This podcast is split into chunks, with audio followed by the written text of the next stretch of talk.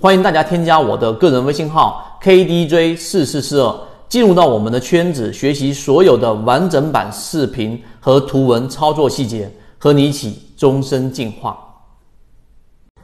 好，今天我们用三分钟给大家去讲一讲我们在缠论这个专栏《泽西缠论》专栏里面给大家去提到的几种不同类型的人，他是不适合炒股的。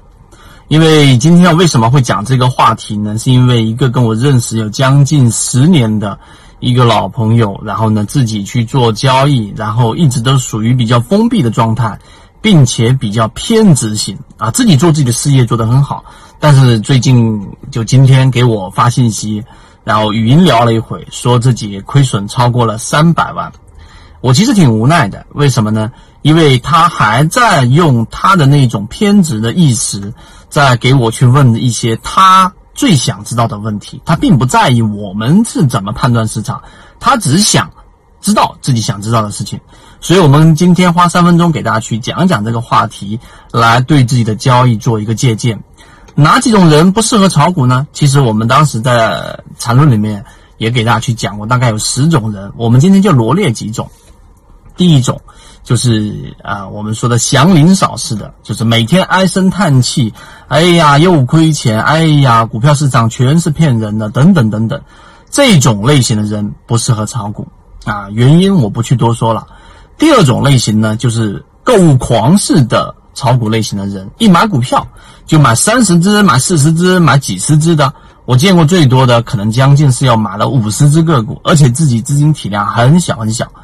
那么这一种。就是我们说购物疯狂型的这一种类型的人不适合炒股。第三种呢，就是我们说赵括类型的人物啊，也就是说他更加偏向于我们说的这种理论派的。他认为这个市场里面只要理论行得通的，实战一定行得通。我们在圈子里面花了三年多的时间给大家去演示和给大家去验证，理论和现实是不一样的。那么这种类型的人同样不适合在市场里面去进行交易。第四种呢，就是我们所说的偏执类型的，就是不停认错的类型的人。这种人，我估计大家就非常感同身受，就是他总是在不断的认错。哎呀，我知道我这样操作不对。哎呀，今天我顿悟了。但是呢，他不断认错的过程当中，从来没有纠偏过自己的交易。那么这种不断认错类型的人，同样不适合在市场里面去进行交易。这是我们所说的第四种类型的人。我们再说一种类型的人，就是专门搞研究的这种人啊。专门搞研究的这种人呢，他跟刚才我们所说的纯理论的这一种类型的人不太一样。专门搞理论研究的这些人呢，他有很强的偏执的理念，就是一万头牛。都把他拉不回来，他就是如果做学术这一块，他非常适合；但是如果你让他去做交易，在股票市场里面，那绝对就是我们说万劫不复，因为他不会对市场认错。在我们历史以往的例子当中，例如说牛顿，他做研究那么牛，但是在交易过程当中，他就认实理，他认为在理论上行得通的东西，在市场当中一定行得通。那么这就是我们说的这种有点偏执类型的这一种人。那么这我就随便数一数，就数了五种不同类型的交易者的共有特性。这里面没有综合，没有平衡，没有说我有这样的特点，我是不是可以用其他的方法来进行综合呢？几乎是没有的。所以呢，呃，我们时间关系没有帮大家全部都罗列出来。但是这几种，例如说刚才我说的购物狂类型的，例如说偏执类型的。